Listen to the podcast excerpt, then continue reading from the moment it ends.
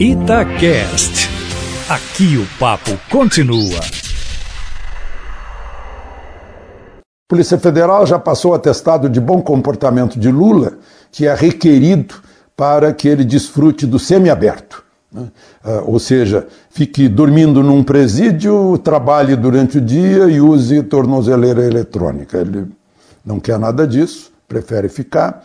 O presidente do Tribunal Regional Federal de Porto Alegre, que jurisdiciona Curitiba, o juiz Vitor dos Santos Laus, deu uma entrevista à Rádio Gaúcha dizendo que Lula desfruta de condição especialíssima, não está preso em estabelecimento destinado aos outros presos. Pode-se dizer que é uma regalia. Ele pode não aceitar o resultado do julgamento, mas precisa assimilar que foi com base em provas que ele foi condenado. E ele não vai conseguir mudar a realidade dos fatos. Né? A outra realidade é que já está um segundo, uma segunda condenação, é, por causa do sítio Atibaia, que já saiu em primeira instância, que está lá na segunda instância.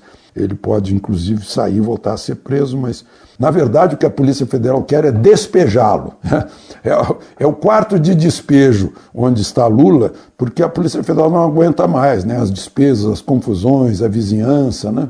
O assédio lá, a superintendência não é para isso, não é, não é carceragem. Aquilo lá é, é, abrigo temporário, hospedagem de trânsito de delegados.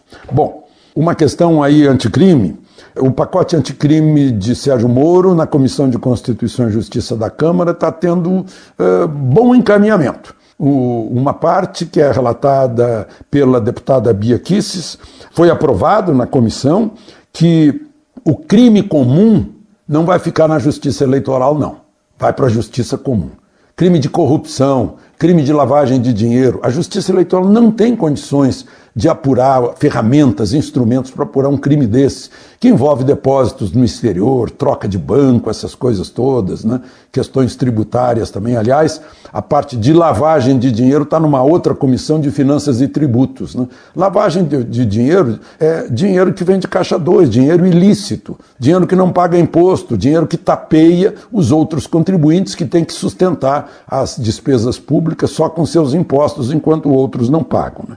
Outro tema foi relativo à punição do policial que agir sob tensão de surpresa, susto, medo ou perturbação de ânimo. Aí o relator foi outro, o deputado Fábio Tchiochet, de Santa Catarina. Eu acho que a pessoa que ah, age sob tensão quando recebe surpresa, susto, medo ou perturbação de ânimo, não tem vocação de policial. Né? Assim como não tem vocação de jornalista quem age dessa maneira também. Eu tenho eh, por mim em muitas ocasiões, né, em guerra, em acidente de avião. E na hora da grande tensão é que a gente tem que estar tá calmo, tem que estar tá frio para poder relatar o que viu. O policial para agir como policial, com a calma devida, com o bom senso devido e com a frieza necessária nesses casos. De Brasília, Alexandre Garcia.